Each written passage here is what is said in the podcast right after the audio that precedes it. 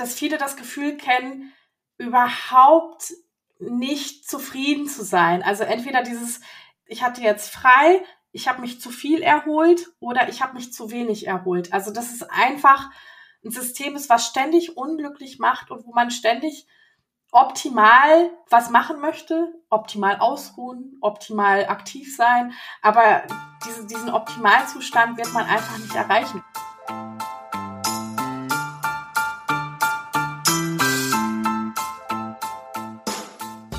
Herzlich willkommen zum Female Leadership Podcast. Mein Name ist Vera Strauch und ich bin Host hier im Podcast, in dem es darum geht, dass du deinen ganz eigenen Stil im Job und Leben findest und deinen Weg mutig und selbstbewusst gehst. In dieser Folge geht es um Leistungsdruck und darum, weshalb es wichtig ist, dass wir uns lösen von dem höher, schneller, weiter, dass wir reflektieren und diesen Druck loswerden und wie das gelingen kann. Dazu habe ich gesprochen mit Nadja Shehade. Sie ist Soziologin und Autorin, schreibt ihren eigenen Blog und ist aber auch Kolumnistin zum Beispiel für das Missy Magazin und freie Autorin bei der Taz. Hauptberuflich arbeitet sie schon lange als Soziologin in der Erwachsenen- und Jugendarbeit und es wird auch in diesem Gespräch deutlich, wie das eine Rolle spielt in ihrer Arbeit rund um das Thema Leistungsdruck und auch in ihrer Arbeit rund um das Thema dieser Podcast-Folge. Dazu ist kürzlich ihr Buch erschienen, Anti-Girl-Boss, den Kapitalismus vom Sofa aus bekämpfen. Und unter dieser Überschrift sind wir eingestiegen in ein wirklich vielseitiges und wohltuendes Gespräch, zu dem ich mich sehr freue, es mit dir heute hier zu teilen. Und in diesem Sinne legen wir gleich mal los. Heute zu Gast im Podcast ist Nadja Shehade. Ich freue mich riesig, dass du da bist. Wir werden sprechen über Leistungsdruck, über Arbeit, über den Begriff Girlboss, denn so heißt auch dein Buch, zum Teil auf jeden Fall, das bereits erschienen ist. Anti-Girlboss, den Kapitalismus vom Sofa aus bekämpfen. Ein herrlicher Titel und ich bin sehr gespannt auf unser Gespräch und freue mich sehr, dass du da bist. Herzlich willkommen. Danke, ich freue mich auch, Bera. Lass uns doch direkt bei dem Begriff Girlboss einsteigen. Was findest du daran problematisch? Also ich habe äh, mein Buch geschrieben vor allen Dingen deswegen, weil mich der Begriff Girlboss nirgendwo abgeholt hat. Also auch nicht in seinen Hochzeiten. Ich glaube, so Girlboss ist ein Konzept, das äh, vor knapp zehn Jahren so auf der Höhe war, so 2013, 2014, als äh, Sheryl Sandberg Lean In geschrieben hat und ähm, äh, Sophia Amoroso auch Girlboss, äh, ihr Buch quasi damit auch den Begriff geprägt hat. Und mir war der Begriff natürlich bekannt, aber das war nie etwas, wo ich dachte, geil, das ist ein Konzept für mich und da finde ich mich irgendwie wieder. Und ich meine, es ist ja schnell erklärt. Girlboss heißt, sich einfach bedienen an den Systemen, die auch äh, vielleicht äh, Frauen Sternchen zur Verfügung stehen und eben im Zuge von Karriere, Aufstieg, beruflichem Erfolg, Ungleichheiten zu beseitigen, also sich selbst ein gutes Leben ermöglichen und vielleicht auch Türöffnerin werden für andere äh, Frauen. Und ja, dadurch, dass es mich eigentlich nie so richtig interessiert hat, dieses Konzept, äh, und ich mich nicht drin wiedergefunden habe, bin ich dann irgendwann drauf gekommen, so die Antithese zu entwickeln. Also ich habe ähm, lange eine Kolumne geschrieben fürs Missy Magazin und hatte irgendwann mal einen Text gemacht über darüber, dass ich gar keine Ambitionen habe. Und ich meine, es war so ein klassisches Kolumnenthema und ich hatte sowieso schon mir so eine Wohlfühlzone erschrieben und sehr, eine sehr nette Leserinnenschaft und habe dann gedacht, komm, jetzt beichtest du auch mal hier, dass du eigentlich nichts Höheres vorhast in diesem Leben. Und ich habe unheimlich viel Zuspruch bekommen für diese Kolumne. Und das war dann auch so ein bisschen Initialzündung dafür, das Buch zu machen.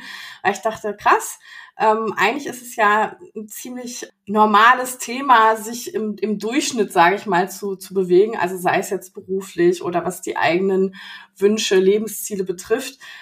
Und dass es aber so viele abgeholt hat, fand ich dann schon beeindruckend. Und daraus ist dann eben die Idee erwachsen, okay, Anti-Girlboss, das ist vielleicht so die, die Schiene, wo ich mich wiederfinde und wo sich vielleicht auch andere wiederfinden mir ging es auch gar nicht darum, so zu verteufeln, dass Frauen Erfolg haben oder erfolgreich sein möchten. Und ich würde auch von mir selber sagen, dass ich äh, ja auch nicht eine komplett erfolglose Person bin, so gar nicht. ähm, aber so das Mindset dafür habe ich nicht, weil ich mir schon immer bewusst war, okay, ähm, einerseits haben wir immer noch mit vielen Ungleichheiten zu kämpfen, also auch gerade was eben so Geschlechterungerechtigkeiten vor allen Dingen betrifft. Und gleichzeitig sind auch so diese Begriffe, mit denen wir operieren, so Leistung, Karriere etc. pp. Da steckt auch ganz viel drin, so für wen ist eigentlich eine Karriere, wer, wer, wer mischt damit, wie rekrutieren sich eigentlich unsere Eliten? Ich meine, da gibt's ja auch eben entsprechende Zahlen dazu, äh, wie das auch ist mit Bildungsaufstieg, Gender Pay Gap etc. pp. Also einfach zu sagen, man muss sich nur anstrengen, man muss es nur wollen und dann kann man irgendeine Traumkarriere, Traumjob haben und dann macht man das und alles ist super. Das ist ja etwas, was sich allein empirisch schon gar nicht belegen lässt. Und ich glaube, so vielleicht unterscheide ich mich auch gar nicht so sehr von Frauen, die sich Girlboss nennen, was so, so meinen beruflichen Weg oder so betrifft. Aber ich habe halt ein anderes Mindset. Denn mir ist schon bewusst, ich bin auch aufgrund von diversen Privilegien, die ich habe, da angekommen, wo ich bin. Und gleichzeitig, also ich habe jetzt auch nicht die Superkarriere, ich bin ja nach wie vor auch normale Angestellte mit einem ganz normalen Job und ich wollte da auch nie weg. Also ich habe nie das Gefühl gehabt, und jetzt muss ich hier richtig dann die Treppe hoch und eine Führungskraft werden und äh, so eine so eine lineare äh, Entwicklung nach oben irgendwie nachzeichnen, sondern ich war auch mit vielen Jobs, die ich so gemacht habe, grundsätzlich zufrieden und habe gedacht, Mensch, wieso verteufeln wir denn einfach auch so durchschnittliche berufliche Wege oder einfach auch so zufriedenstellende Berufssettings, die eben nicht so glitzerig sind, weil ich glaube, die meisten von uns arbeiten ja ganz normal. Also den, diese Idee vom Traumjob, der dann so toll ist, dass er sogar noch besser als Freizeit ist, ich glaube, da kommen die, die wenigsten irgendwie dran. Also zu, zumindest für mich war es immer so, ich habe viele meiner Jobs gerne gemacht, aber mir war immer klar, Arbeit ist Arbeit. So. Und gleichzeitig habe ich natürlich auch gemerkt, bestimmte Türchen sind auch mir gar nicht so offen. Also als Frau nicht, vielleicht auch als Frau mit Migrationshintergrund äh, nicht.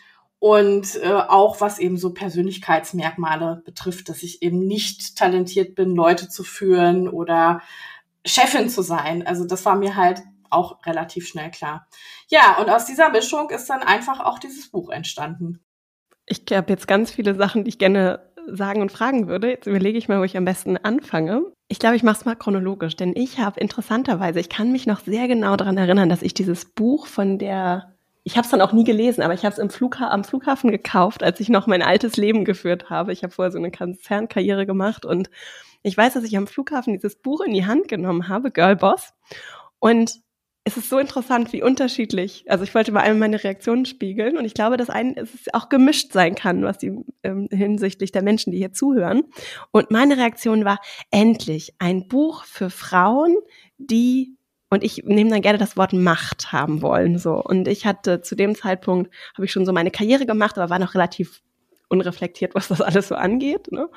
Und habe mich davon total angesprochen geführt, weil ich eben in dieser Sachliteratur nur weiße Männer ge getroffen habe und auch so meine Marginalisierungserfahrungen, das konnte ich damals noch nicht so richtig in Worte fassen, gar nicht richtig greifen konnte. Das wollte ich nur einmal so spiegeln, weil ich das ganz interessant finde. Heute sehe ich das komplett anders, aber in dem Moment hat mich das so gegriffen und das fand ich ganz interessant. Vielleicht geht es nämlich auch Leuten, die zuhören, gerade ähnlich, dass sie das ja. auch ansprechend fanden, finden. Und vielleicht ist auch der Disclaimer nochmal interessant, als eben dieses Buch Girlboss rauskam, hatte ich ja schon einige Jahre berufliche Tätigkeit hinter mir. Ich war da so 33, 34 so. Und ich glaube, das war für mich so die Zeit, also mit Sicherheit hatte ich in meinen Zwanzigern und nach dem Studium auch so dieses Gefühl, oh, ich fange jetzt an zu arbeiten und dann geht irgendwann das richtige Berufsleben los. Also ich bin auch den ersten Job nach dem Studium angetreten mit der Idee, das mache ich jetzt ein, zwei Jahre, bevor der richtige Job kommt oder bevor die richtige Position kommt oder oder. Und habe dann quasi im Schnelldurchlauf erstmal normal angestellt und dann auch zwei Jahre als Führungskraft gearbeitet in einem Unternehmen, das bundesweit auch Dienststellen hatte, unheimlich viel gereist und das ganze Tamtam, -Tam, also Kostümchen, Laptop, Visitenkarte, eigentlich auch ein sehr interessanter Arbeitsbereich.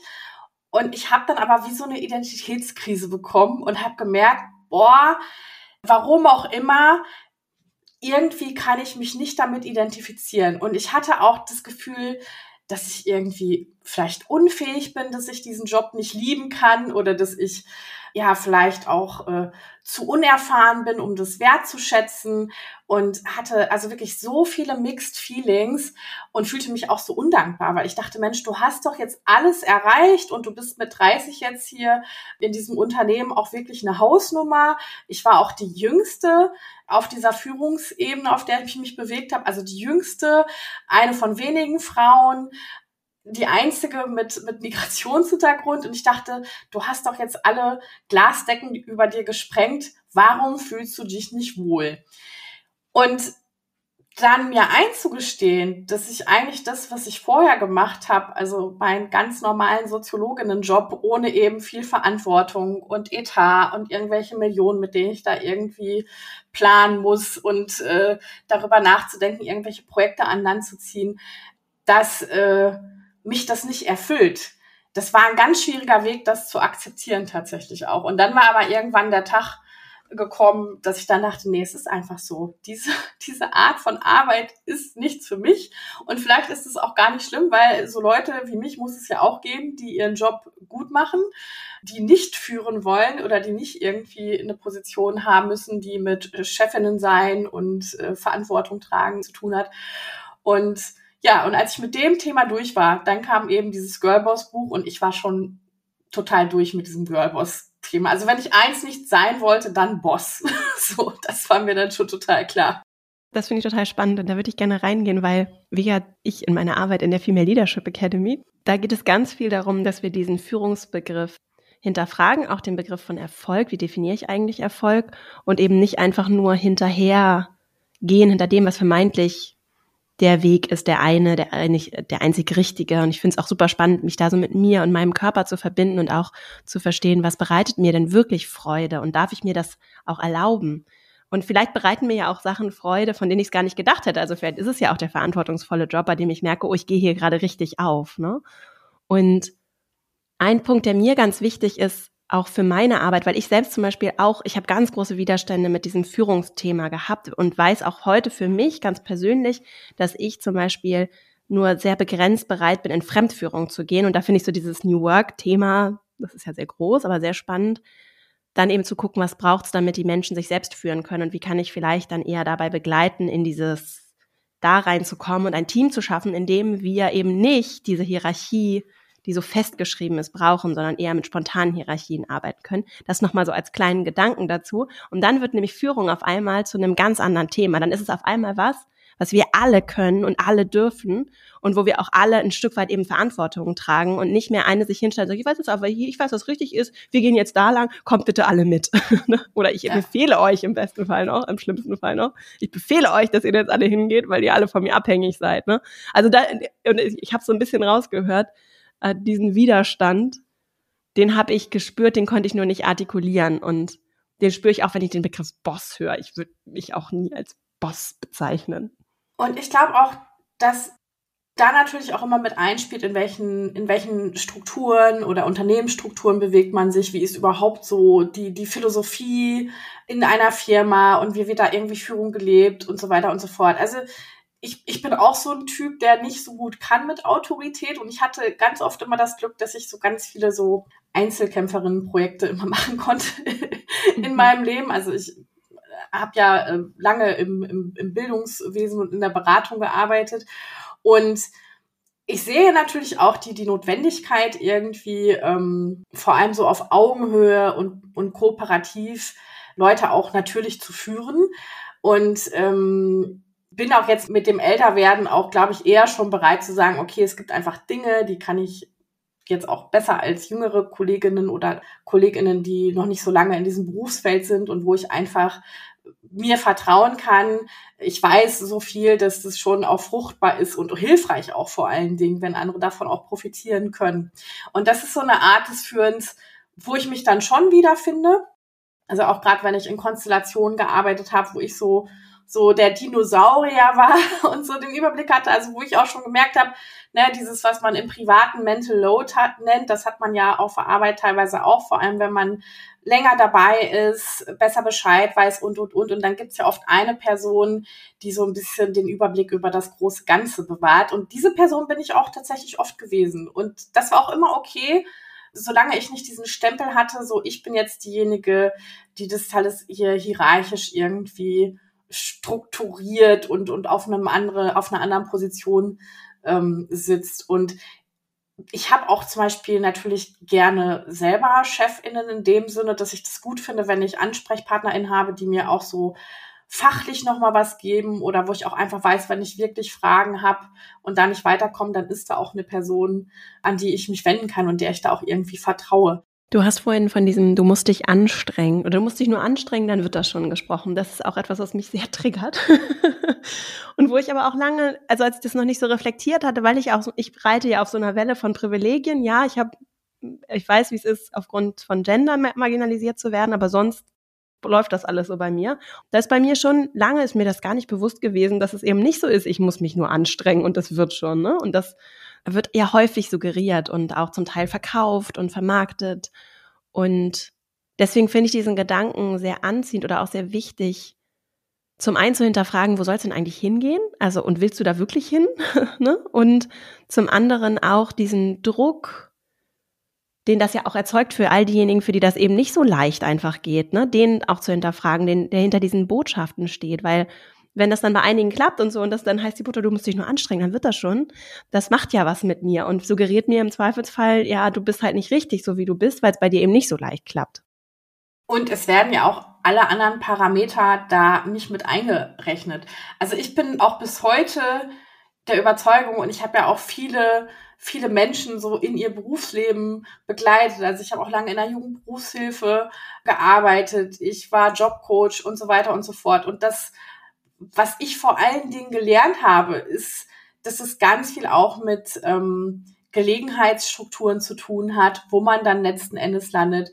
Ganz viel auch mit Zufällen quasi, natürlich auch mit Kontakten, die man hat. Und es, also wenn ich mir meinen eigenen beruflichen Weg angucke, der schon sehr einen roten Faden hat, muss ich sagen, dann ist es aber so, dass ich vor allem Jobs immer angetreten habe, weil ich erstmal einen Job brauchte, so. Und dann habe ich geguckt, gut, was ist denn überhaupt momentan zu haben? Und das war natürlich, ähm, als ich mit dem Studium fertig war, 2007, war die Arbeitsmarktlage noch ein bisschen eine andere. Also da war man äh, als Soziologin überhaupt froh, wenn man irgendwie eine Vollzeitstelle bekommen hat und äh, nicht unbedingt an der Uni arbeiten musste in irgendeinem so prekären für ein Jahr halbe Stelle Modell, was, was ich jetzt auch nicht ansprechend fand.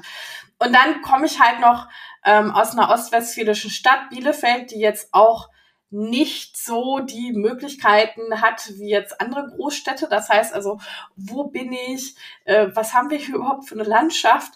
Was habe ich? Was bringe ich denn für eine Qualifikation mit? Das heißt also, äh, es war immer mehr so auf Zufälligkeiten aufgebaut, dass, dass, dass sich eine Gelegenheit gab, ergab und ich die am Schopfe gepackt habe. Aber es war nie so, dass ich gesagt habe und ich plane, dass ich dann in zehn Jahren bei der Stadt Bielefeld arbeite und dies und das und jenes mache, sondern dass es einfach so ein Fluss war, in den ich dann gestiegen bin und natürlich auch klar ein bisschen selbst äh, mitgewirkt habe dann äh, an dem Setting, in dem ich gearbeitet habe. Aber man geht ja nicht los mit einem Kescher und fängt sich seinen Traumjob, sondern man fängt ja irgendwo an und äh, macht dann da irgendwie weiter. Und ich glaube auch, dass es völlig okay ist, sich darüber im Klaren zu sein, dass eben auch diese Gelegenheitsstrukturen sehr viel Form von unserem beruflichen Leben.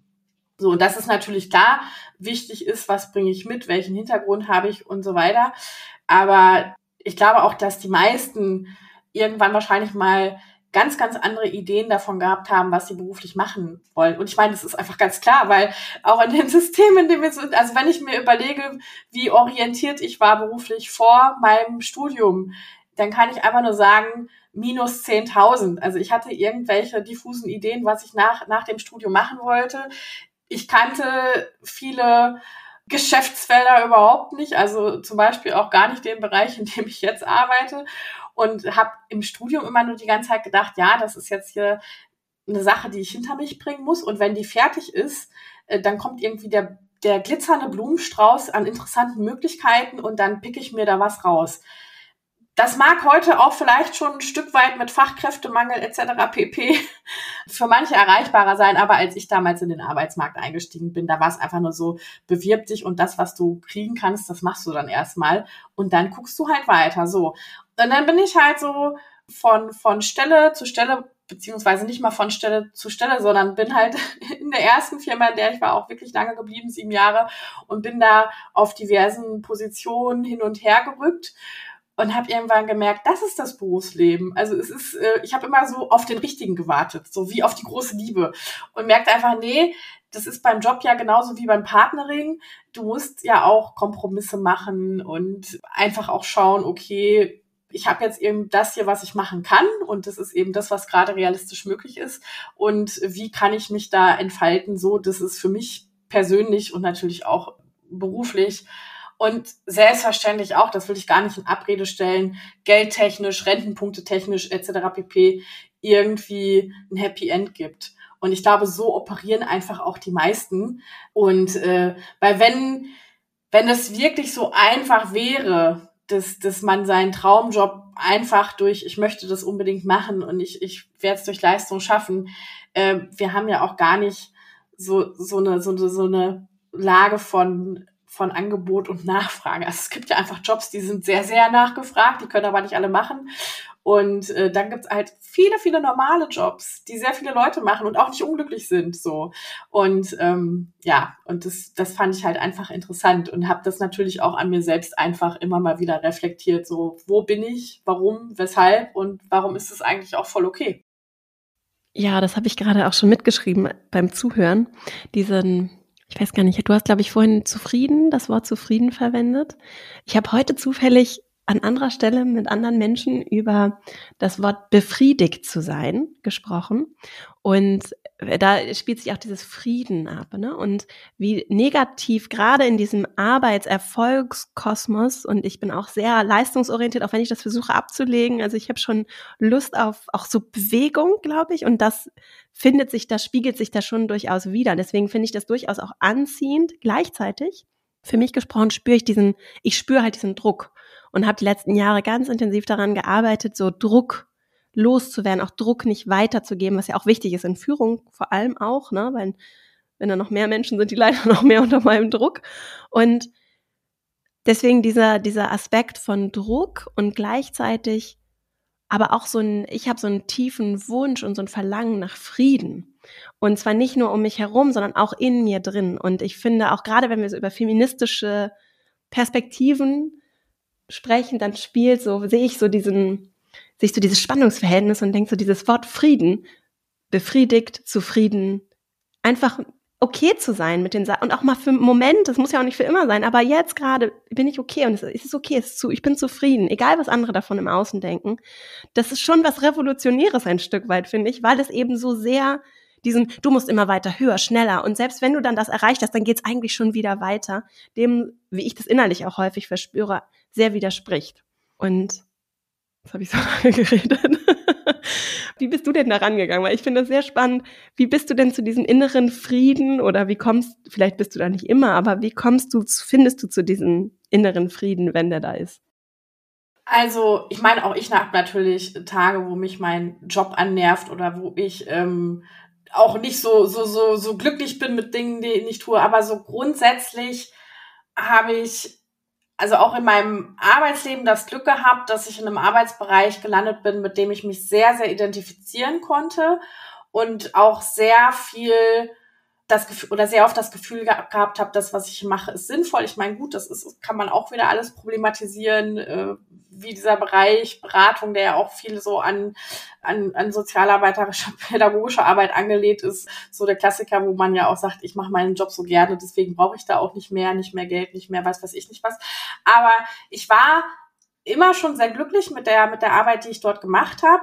Ich war aber auch gleichzeitig ganz oft in Situationen, wo ich mich so ein bisschen rechtfertigen musste für meinen, für meinen Job. Also auch, weil ich ja schon lange schreibe und auch immer so mit einem Fuß so ein bisschen drin war im Kulturbetrieb und, und ganz oft mir Leute sagen, sagten, Mensch, Nadja, bist du nicht langsam überqualifiziert für, für den Job, den du da machst? Aka Jugendliche beraten, Bewerbungen schreiben, Assessment Center mit denen durchführen, äh, Berufsorientierungstests machen, in irgendwelche Arbeitskreise gehen, irgendwas evaluieren. Also wo, und ich habe immer gesagt, boah, nee, ich mache das total gerne und ich finde es immer noch spannend und ich fand es so interessant, dass ich mich immer rechtfertigen musste, teilweise natürlich auch in Gesprächen mit Vorgesetzten, ne? Mensch, wo soll's denn noch für dich hingehen und wo soll's hast du nicht mal Bock, dies und das und jedes zu machen? Und wenn ich dann gesagt habe, nö, ich mache das, was ich mache, eigentlich total gerne, dann hat es da auch immer so ein bisschen für Staunen gesorgt. So.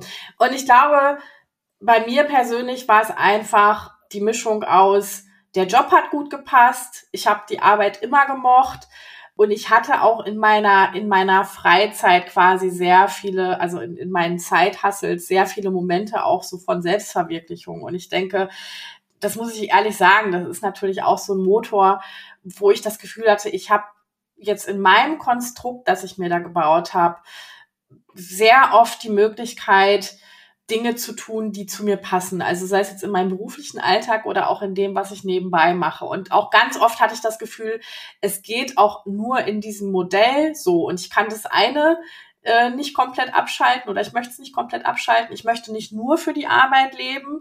Und ich möchte aber auch äh, nicht nur in dieser Glitzerwelt Kultur- und Literaturbetrieb unterwegs sein, sondern ich finde es schon auch gut, noch so, so einen normalen Dayjob zu haben. Und ich mag es halt mit KollegInnen zu arbeiten und eben nicht so einsam da vor sich hin zu tippern, weil ein Buch schreiben ist auch nicht immer ähm, so, so romantisch, wie man sich das vorstellt. Und das hat mir dann sehr, also ich musste sehr früh damit Frieden schließen und ich habe immer gedacht, ich habe ja auch eigentlich ein cooles Leben so.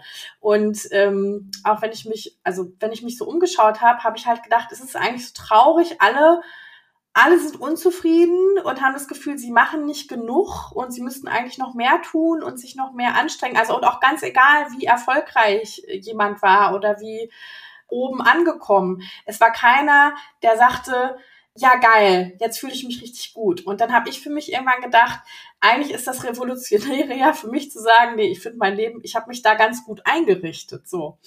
Und das muss man auch sagen, dieses äh, Zugeben, dass man sich in einem Setting ein, gut eingerichtet hat, das ist ja auch erstmal nichts, womit man die großen Komplimente einheizt, sondern es hört sich immer so ein bisschen an nach Stillstand und Resignation. Aber ich finde, es muss überhaupt nicht so sein, weil ich auch immer gedacht habe, mein Leben findet genau jetzt statt. Also hier, heute, diese Woche, nächsten Monat.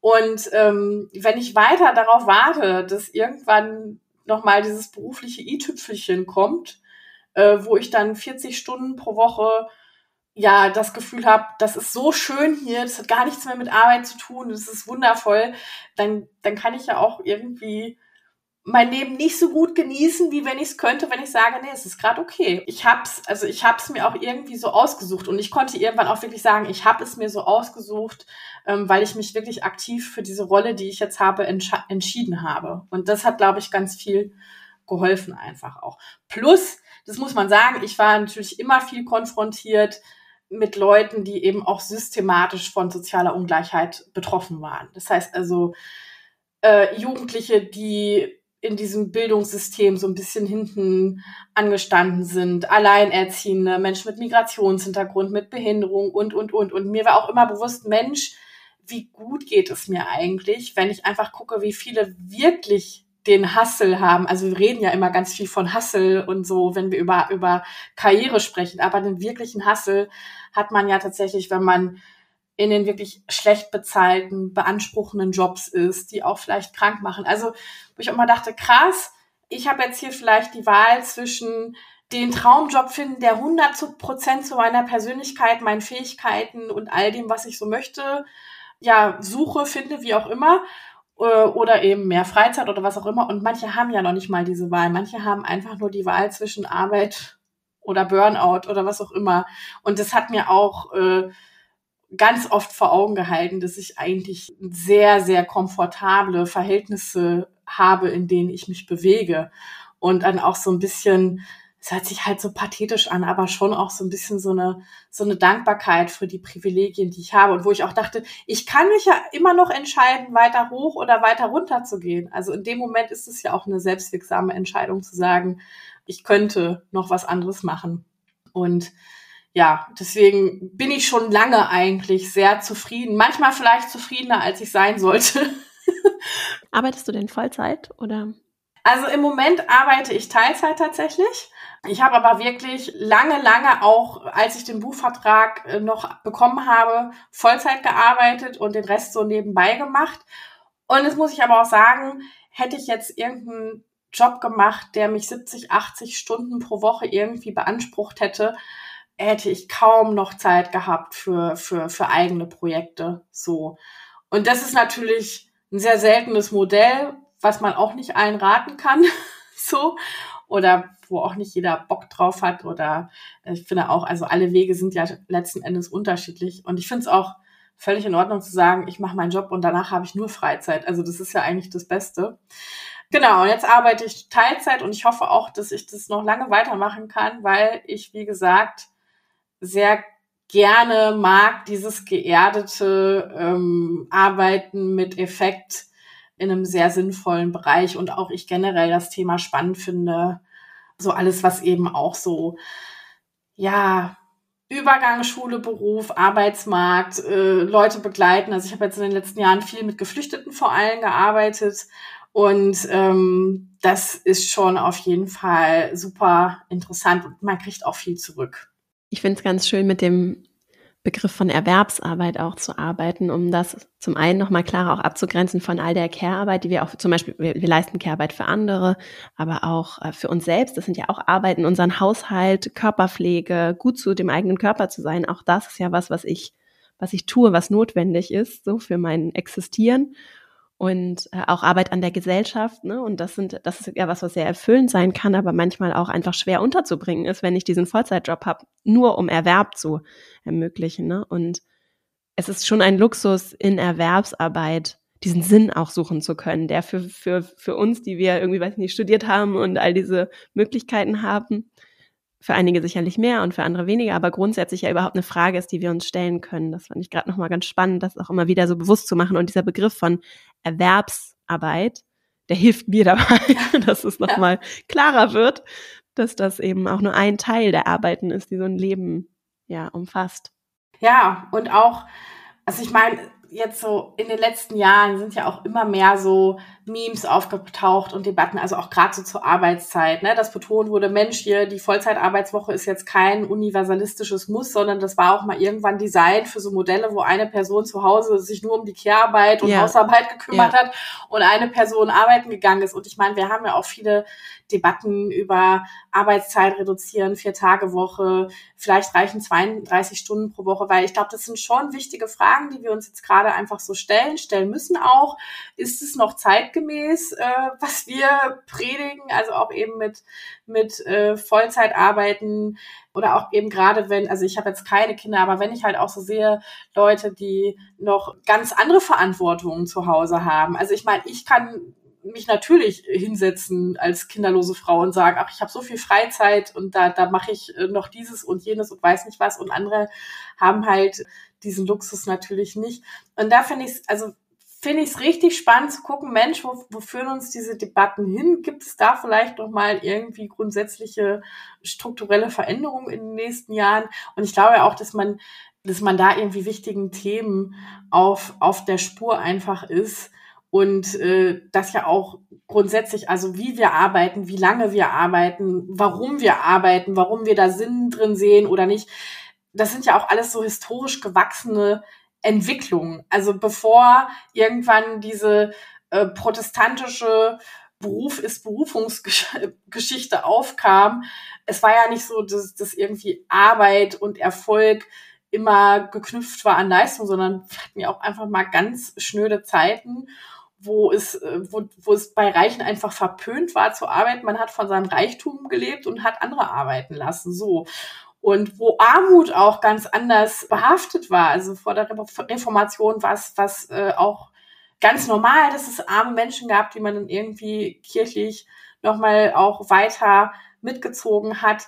Und dann kam irgendwann dieses, boah, wer nicht leistet, wer nicht arbeitet, ist auch irgendwie es nicht wert, dieselbe Anerkennung zu bekommen. Und so, so entwickeln sich ja eben auch solche Muster. Und ich glaube, dass es auch wichtig ist, dass wir uns selber immer wieder aktiv damit beschäftigen, okay, woher kommen diese kulturellen Bilder eigentlich, die wir haben? Und wir benutzen Wörter immer so selbstverständlich, auch so wie Leistung oder so. Aber was heißt Leistung eigentlich? Ne? Also das ist so, dass es, glaube ich, auch hilft, nochmal zu gucken, okay, ich, ich befinde mich auch hier in einem System und wenn ich irgendwie Widerstände verspüre dagegen, und ich glaube, viele verspüren Widerstände, dann hat das auch seine, seine Gründe letzten Endes irgendwo und dann kann man da auch nochmal nachhorchen.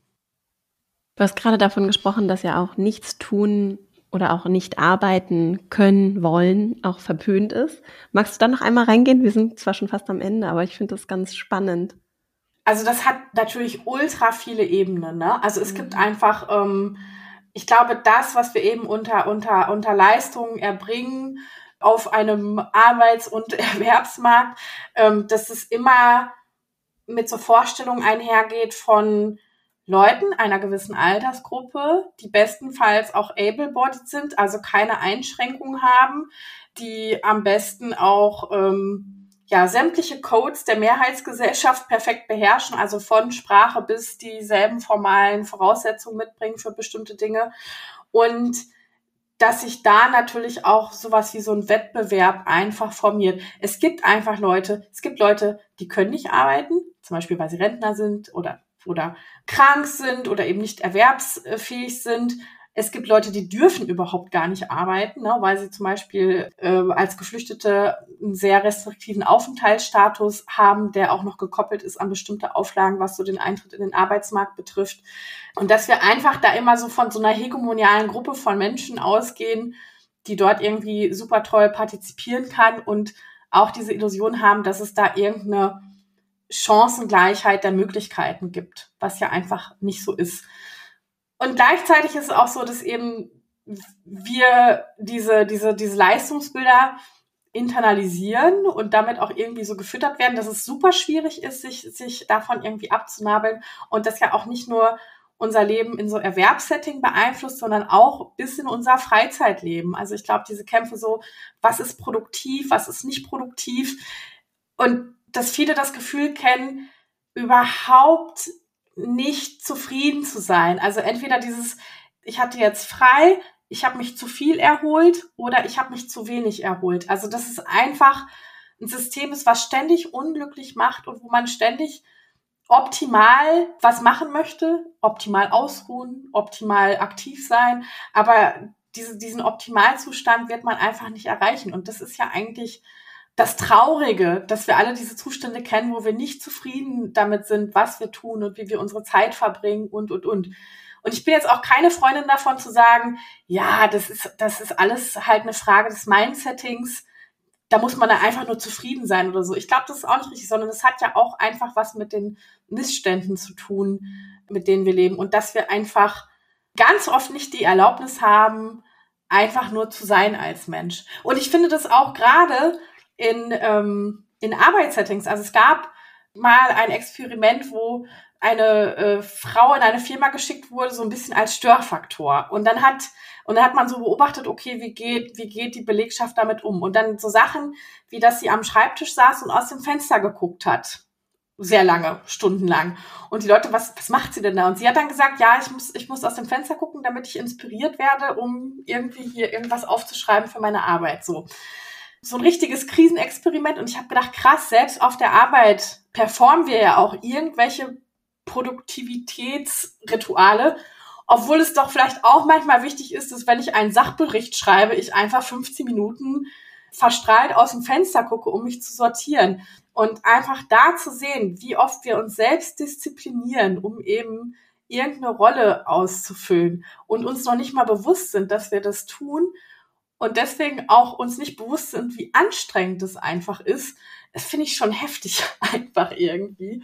Und ich kenne auch das Gefühl, also wie gesagt, ich habe, ich habe, also ich weiß, dass ich meinen Job gut mache, aber ich habe auch ganz oft diese diese Momente des Zweifelns, oder wo ich denke, ah, jetzt hast du wieder zu viel prokrastiniert an dieser einen Aufgabe und das andere auf nächste Woche verschoben und äh, also das äh, dieses Bedürfnis an sich zu schrauben oder nicht wertzuschätzen, das was man leistet, dass das leider so ein Grundbedürfnis geworden ist. Alles so ein bisschen schlecht zu machen, was man tut. Und das finde ich schon heftig und ich finde auch krass, wenn man überlegt, was das über uns aussagt. Und was auch mit unserer Energie passieren würde, wenn wir alle uns erlauben würden, Mensch zu sein, auch verstehen und wirklich internalisieren würden, ich brauche Zeit nicht nur, um mich auszuruhen und zu erholen, sondern auch, um richtig Energie zu sammeln, Kraft zu sammeln. Ich beschäftige mich mit der Frage, was gibt mir denn Kraft? Und dann beschäftige ich mich auch noch mit der Frage, wohin soll denn diese Fra Kraft fließen? Was das machen würde, es motiviert mich sehr. und also bei allem Anti-Girlboss-Gehabe, ich bin ja auch echt eine Freundin von Effizienz, auch, auch bei der Arbeit. Und ich denke auch manchmal, wenn man, wenn man tatsächlich abkommen würde von diesen ganzen Hierarchien, Produktivität, Performen und so weiter. Und also dieses ganze Arbeitstheater und Theater, was um Arbeit gemacht würde, könnte man auch vielleicht viel effizienter arbeiten. Und ich glaube auch, dass so Phasen wie Corona-Lockdowns, ähm, Menschen im Homeoffice, also ich meine, das betraf ja auch nur bestimmte berufliche äh, Bereiche und Schichten, aber dass man da ja gesehen hat, Mensch, es kann schon funktionieren, wenn Leute mehr Freiheiten haben und es funktioniert trotzdem so und sich davon auch vielleicht so ein bisschen weiter inspirieren zu lassen, was natürlich einen krassen Kulturwandel äh, bedeuten würde, aber ich denke schon, dass, dass Menschen auch sehr effizient sein können ohne dieses ganze drumherum Gebausche. Und ich hatte auch ganz oft das Gefühl in sämtlichen Arbeitssettings, dass ich schon auch als verantwortungsvolle angestellte Mitarbeiterin oder Führungskraft schon eine Idee hätte, wie ich gern effizienter arbeiten würde, könnte, aber das manchmal auch gar nicht möglich war, weil dieses, dieses ganze Grundgerüst drumherum so zermürbend war, plus die kulturellen Bilder, die ich selber noch im Kopf hatte. Und deswegen ist es auch spannend zu sehen, wo wir vielleicht dann zukünftig nochmal hinkommen können, auch gerade mit den spannenden Fragen, die ja auch gerade alle umtreiben, demografischer Wandel, Fachkräftemangel, neue Modelle der Arbeit etc. pp.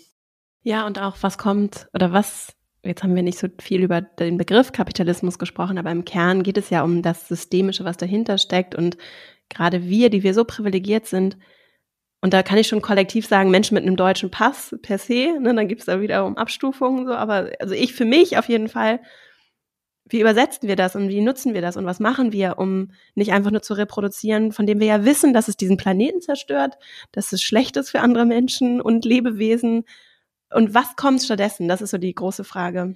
Und ich glaube, die braucht halt Energie und Kraft und da gibt es keine einfachen Antworten. Und das hat ganz viel auch mit dem Menschenbild zu tun, mit dem wir uns selbst begegnen, anderen, diesen Respekt auch, ne? Und das ist dann eben vielleicht auch zum Beispiel der Respekt zu sagen, Mensch, ich weiß, dass äh, du am besten entscheiden kannst, wie du arbeitest und ich vertraue dir. Ja. So. Und eben auch, genau, und eben auch äh, Sachen wie gerechte Löhne zu gucken. Also ich glaube, das wird auch gerade, ja. was eben, wir haben es ja gesehen, die essentiellen Berufe, die auf einmal so ein Thema waren, äh, während der diversen Krisen, die wir so zu bewältigen hatten, das waren ja nicht die, die nee. mehr Anerkennung bekommen haben oder äh, besser mhm. entlohnt wurden. So. Und ich denke, auch da muss man einfach noch mal gucken, sämtliche Ungleichheiten, die wir da so haben, ähm, und, und, und wer in welchen Bereichen eher ausgebeutet wird und warum und so weiter und so fort. Und da auch nochmal zu gucken, okay, wie können wir denn ähm, ja eine Gesellschaft, in der auch Arbeit äh, nochmal eine andere Rolle spielt, ähm, als jetzt, wie kann das vielleicht erreicht werden? Ja. Liebe Nadja, ich danke dir. Das war so. ich könnte noch weiter, viel weiter ja. sprechen, aber ja. dein Buch Anti-Girlboss, ja. den Kapitalismus vom Sofa aus bekämpfen, ist im Buchhandel erhältlich und deine Arbeit wärmstens zu empfehlen. Vielleicht noch mal ganz kurz, wenn Menschen deine Arbeit finden wollen, neben dem Buch, gibt es was, wo sie dich, äh, was wir verlinken können? Man kann auf meinem Blog auf jeden Fall verlinken, www.chehadistan.com. Ähm, und ansonsten schreibe ich im Moment noch eine Kolumne beim, äh, bei Neues Deutschland über Popkulturthemen. Genau, das ist das, wo ich im Internet und natürlich Instagram, Twitter, Facebook, das sind die normalen Präsenzen. Das verlinken wir auf jeden Fall alles in den Show Notes. Und ja, dann vielen herzlichen Dank und alles Liebe und Gute für dich. Dankeschön, Vera. Ich hoffe sehr, dass du für dich hier einiges mitnehmen konntest, vielleicht auch nochmal diesen Perspektivwechsel als spannend empfunden hast. Für mich war es auf jeden Fall so von Nadja als Soziologin, die so viel Erfahrung auch in der Erwachsenen- und Jugendarbeit mitbringt, zu hören, wie sie auf auch Erfolg und Leistung blickt und nochmal ganz bewusst zu reflektieren für mich selbst und aber auch für den Umgang mit anderen. Und in diesem Sinne wünsche ich dir jetzt eine richtig schöne Woche. Danke dir vor allem für deine Aufmerksamkeit und Zeit hier. Es ist ja kein ganz einfaches und nicht unbedingt so ein Wohlfühlthema. Wobei, eigentlich schon. Es ist ja auch schön, den Druck rauszunehmen und sich auch zu erlauben, einfach mal nicht immer höher, schneller, weiter leisten zu müssen, sondern ich sehe es eher so, wie sich anziehen zu lassen von dem, wohin es mich dann zieht. Und dazu gehört eben auch für große Wirksamkeit und für auch das gute, sinnvolle Einsetzen der eigenen Ressourcen, Privilegien, Möglichkeiten, dass wir uns ausruhen, dass wir uns Zeit nehmen für uns und immer wieder auch ausrichten auf das, was wirklich zählt und Bedeutung hat. In diesem Sinne, eine schöne Woche. Ich freue mich, wenn wir uns hier kommende Woche wieder hören. Bis dahin und alles Liebe, deine Vera.